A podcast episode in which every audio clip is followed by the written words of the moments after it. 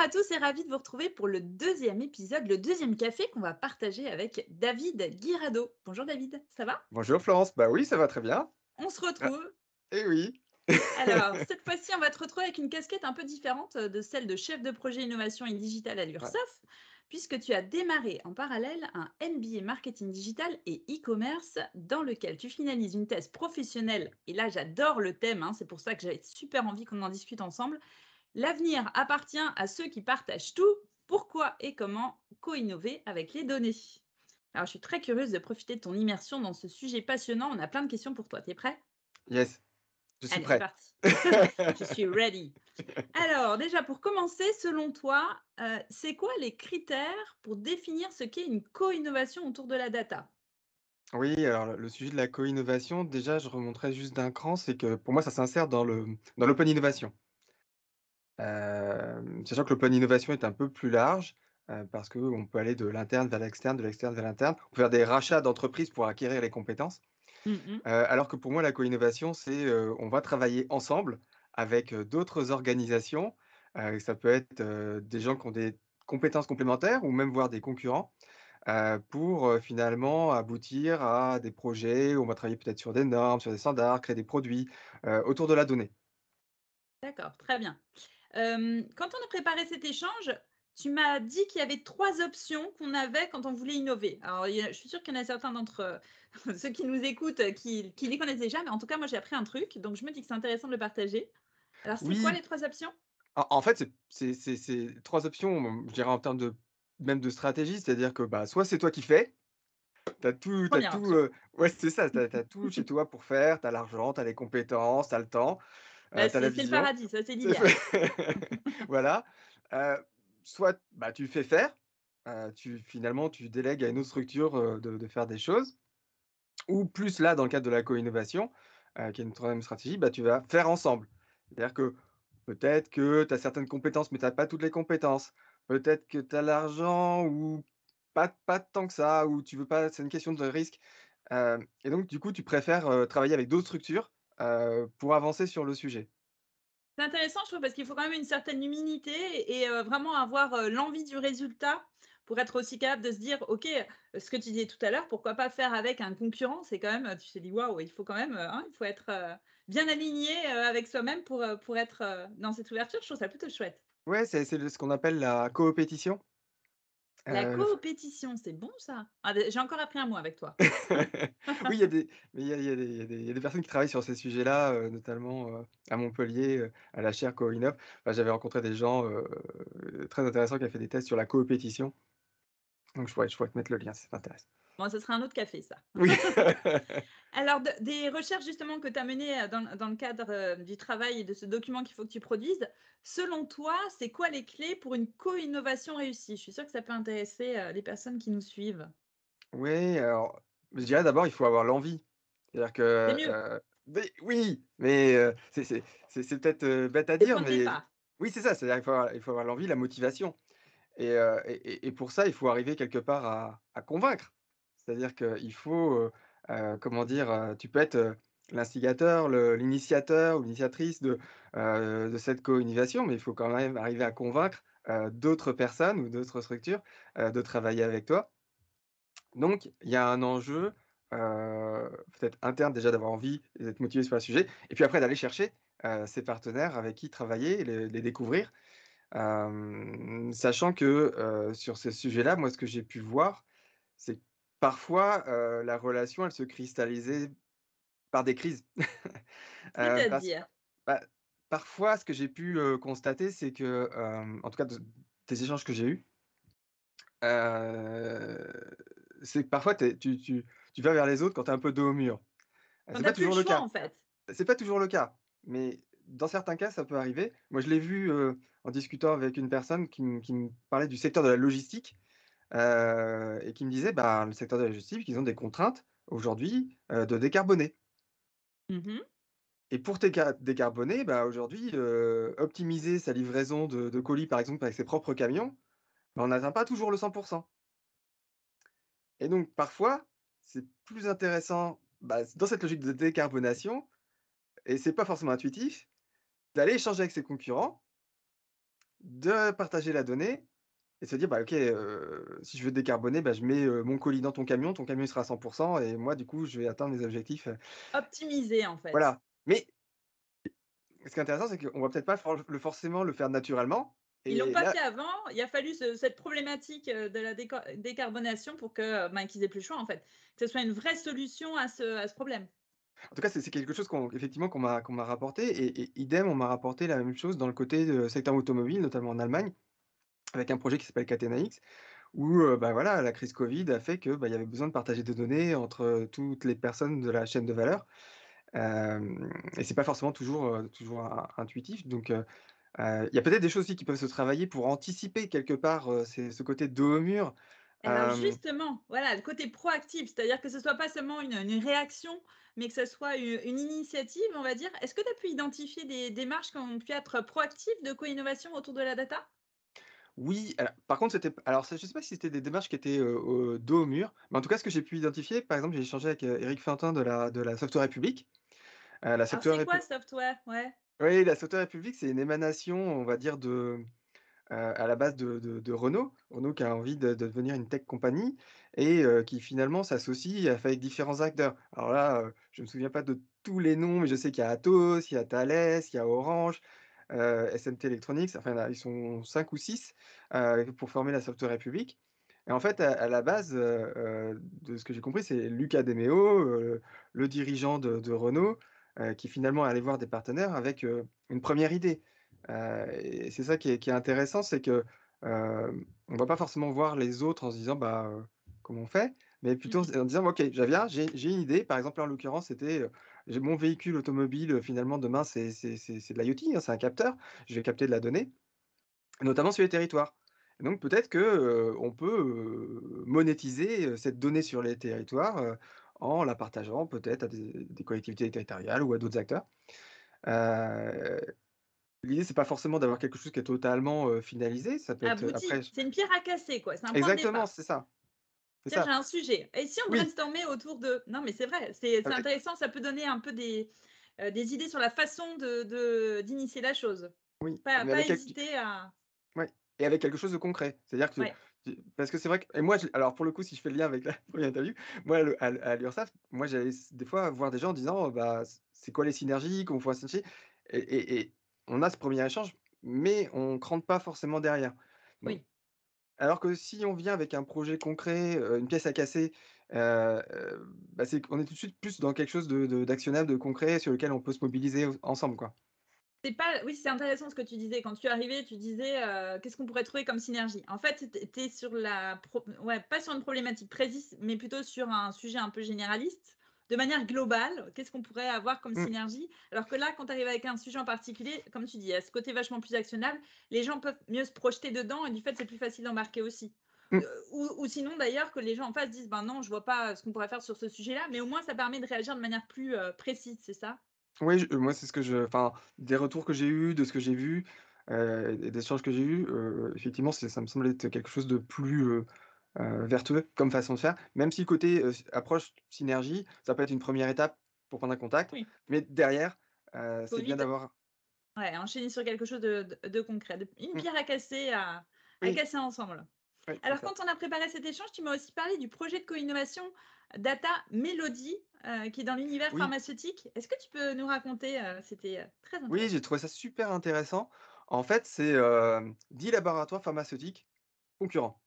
Ah là, on est dans la compétition Waouh! Et puis et labo pharmaceutique concurrent, c'est une belle guerre, hein? Enfin c'est, oui heu et et et leurs données, quelque part, c'est un peu le trésor de guerre. ouais. Et ce que j'ai trouvé intéressant dans dans ce projet qui a été, heu, cofinancé par l'Europe et heu, c'est, finalement, ils ont réussi à travailler ensemble, à co-innover, sans forcément vraiment partager la donnée. Je m'explique, c'est-à-dire qu'ils ont, d'habitude, alors là, en l'occurrence, c'était pour travailler sur des des molécules, pour travailler sur des solutions médicamenteuses, pour, peut-être, répondre à des maladies. D'habitude, on va peut-être plutôt partager les données à un endroit, tout le monde va avoir accès, puis on va faire tourner l'algorithme. Bah, Mmh à mon avis, je pense que c'était un un problème parce que justement, partager les données, c'est un peu sensible, c'est surtout dans ce secteur-là. Ce qu'ils ont fait, c'est plutôt, ils ont pris l'algorithme, ils l'ont déporté chez chacun, ça s'appelle, le federated learning et en fait, ils ont fait tourner les algorithmes chez eux sur leurs propres données, ce qui a généré un apprentissage et c'est cet apprentissage de ces 10 structures qui a été, partagé et mis en commun et qui a permis, derrière de de faire avancer, la connaissance.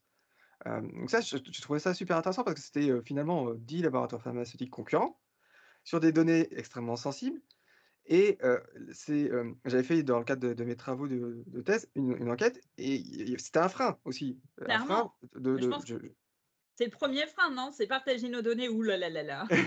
oui, mais et du coup, c'est intéressant parce que du coup, ils ont quand même réussi à avancer. Tout à fait. Ils ont créé, heu, ils ont mis de la confiance, heu, à travers ce projet-là aussi, alors, je connais pas tous les détails techniques, mais je sais qu'ils ont utilisé de la blockchain, pour faire de la traçabilité de la donnée, qu'ils ont mis en place des audits aussi réguliers pour s'assurer que technologiquement, ça tenait la route et voilà, ils ont ils ont réussi à à dépasser, à dépasser ça et je pense que ça a répondu à des attentes pour eux de se dire: «OK, je dois, utiliser de la donnée, pour, faire du machine learning, de l'algorithme et pour, avancer, pour, faire ma recherche. Aller plus vite. j'ai des données, mais c'est une partie pour pour alimenter, des modèles, il faut beaucoup de données». Et si je le fais tout seul, on est si je reviens sur le faire faire ou Ouais. faire, faire, faire, faire ensemble, heu, bah, peut-être que ça m'aurait coûté beaucoup plus cher ou si j'aurais mis beaucoup plus de temps à le faire tout seul. Alors que là, bah, peut-être, en travaillant avec d'autres, bah, j'arrive à avancer plus vite et peut-être ça va me coûter moins cher. J'imagine aussi que c'est le genre de projet qui aide aussi à développer la confiance entre les acteurs et même par la suite à développer, d'autres projets de co-innovation, hein. Ça lance, ça lance une machine aussi, une, et une confiance, on va dire, entre les acteurs qui est assez intéressante. Oui, puis je trouve que c'est intéressant parce que du coup, ça ça s'applique au secteur de la santé, mais on pourrait l'imaginer dans d'autres secteurs. Dans le secteur du marketing, par exemple, heu, on pourrait imaginer, heu, partager, bah, ses données, clients sans les partager quelque part. Bah, du coup, il y a plein de il y a ça ça ça ouvre des Il y a un champs, potentiel derrière. Ouais, ouais, c'est intéressant. Oui, sur le côté co-innovation, sans forcément partager la donnée, du coup, c'est une autre façon de faire pour lever certains freins quand ils sont en face de toi, quoi. Super. D'après tes recherches, heu, à ton avis, à quel écueil il faut être vigilant? On va en profiter, comme ça on va pouvoir gagner du temps. D'après tous les échanges, toutes les personnes avec lesquelles tu as pu échanger, est-ce qu'il y a 2-3, heu, écueils comme ça qu'il vaut mieux éviter? Hem, alors sur, en fait, il y a des ch des choses intéressantes avec, avec j'ai échangé avec différentes personnes, notamment sur, les questions de la propriété intellectuelle. J'ai échangé avec Grimo Valla, qui est avocat dans, sur la thématique. Il disait que, bah, voilà, c'est quand on travaille avec différents acteurs et si on veut générer de la confiance entre les personnes, parfois, surtout si on est sur un un partage un peu plus, privé, parfois la problématique de la propriété intellectuelle, elle peut émerger. Alors, problématique de la propriété intellectuelle, c'est qu'il faut arriver aussi à être mesuré en fonction de la maturité du, du partenariat. C'est-à-dire Mmh au début, ce que me disait Grimaud, c'est qu'on peut être sur des règles assez, assez simples, du type, les les 3 lois de la robotique, d'Isaac Asimov, quelque chose du coup qui fixe un cadre assez léger et puis chemin faisant, la la relation se développant, bah beh, on va avoir peut-être un cadre juridique un peu plus, un peu plus développé. Donc ça, c'est un un un un 1 un un 1 point. Un 2 point, là, c'est plus, bah, en lien avec la Software République et un quelque chose qui m'a été rapporté par Éric Fantin. C'est, au début de la au début de la relation, heu, on peut avoir des s finalement quelque chose d'assez simple où on a toutes les structures juridiques de tout le monde. Hem, mais au bout d'un moment, quand on veut aller plus vite ou qu'on veut cranter sur, sur sur des choses un peu plus actionnables, bon, il a été obligé de monter un GIE. Pour Mmh avoir, finalement un service juridique interne et pas à faire appel aux 6 services, juridiques, Là, ça aurait été une usine à gaz et ça n'aurait jamais bougé, en fait. oui, voilà, donc en fait, il y a il y a c'est mais c'est un peu aussi le côté innovation, c'est-à-dire Oui, qu'un sûr. peu boule de neige, tu commences petit puis tu grossis, donc au fur et à mesure, où tu mets en place les choses, ben, il y a des choses qui se passent. Un autre point que moi j'ai relevé, c'est aussi le côté, humain. C'est finalement avoir, des personnes autour de la table qui sont, qui ont une certaine ouverture. À la collaboration, au fait de travailler avec d'autres structures qui sont pas la sienne. Donc il y a aussi avoir, heu, finalement un recrutement ou en tout cas avoir des personnes, Un qui bon ont, heu casting. oui, qui ont cette appétence en tout cas pour le travailler ensemble et puis derrière, tu as forcément, que ça soit au niveau de la data, que ça soit au niveau des personnes, bah, cette notion de confiance, qui se retrouve à à à à différents niveaux, quoi. Très bien, très bien et alors on va terminer avec cette question, pour Mmh. pourquoi pourquoi selon toi la la co-innovation par la data, c'est un levier stratégique? Ça, c'est quand même super important. Oui, Qu'est-ce qui fait que c'est un levier stratégique? Alors il y a il y a j'avais vu, heu, repéré une, une interview, heu, d'Arnaud heu heu, de la de la fondation du Digital New Deal, heu, qui était assez intéressante. Heu, alors elle elle se retrouve sur YouTube, elle est sur, heu, sur une interview sur Besmart, je crois, heu, qui disait que, bah, en, heu, aujourd'hui au niveau de la tech, heu, bah, forcément on a des acteurs, heu, extrêmement, heu, importants, notamment, heu, américains. Bon, il y a aussi chinois, mais on pense notamment fameux, oui, on pense auxquels on pense notamment tout de suite. on pense notamment aux GAFAM. Et son propos était intéressant. Il disait, bah, «Avoir demain des des GAFAM, européens, on peut le souhaiter, mais c'est peut-être pas forcément simple» C'est clair. et du coup, une autre voie, c'est d'avoir des alliances technologiques entre différents, différents acteurs. C'est-à-dire qu'au lieu d'attendre qu'il y en ait un qui monte, parmi, l'ensemble du vivier, bah, que finalement le vivier se mette en relation et arrive à faire des choses ensemble pour finalement accélérer, finalement, l'émergence, finalement d'un tissu, européen, fort, dans le domaine, heu, C'est tech, génial, je trouve, comme approche. Ouais. Non, bah, moi moi sincèrement ça me parle parce que j'aime voilà ça côté, co-innovation, m'intéresse beaucoup et je trouvais, heu, du coup, ça ça confortait quelque part, cette vision-là, hem et je trouvais En fait, c'est bon à tous les niveaux, quoi. C'est bon à la fois pour l'entreprise et puis ça peut être bon aussi pour, la souveraineté numérique, au niveau de l'Europe, par exemple et cetera. Enfin, il peut y avoir vraiment, des enjeux à à à tous les niveaux, en fait. oui, oui, oui et derrière forcément, bah, je reboucle sur le côté confiance et et du lien entre les entreprises. C'est c'est-à-dire qu'il faut que tout le monde joue le jeu, aussi derrière, quoi. Ouais, à fond. Bah, merci beaucoup David, hein, pour, heu, tout ton retour d'expérience, ta subscientifique moelle là que tu nous as extraite de ta thèse professionnelle. D'ailleurs, je suis très, très curieuse de la lire, hein, heu, dès que tu l'auras terminée. Heu, d'ici là, je crois que tu es preneur d'un petit coup de pouce. Oui, c'est vrai que C'est alors la question à un ami.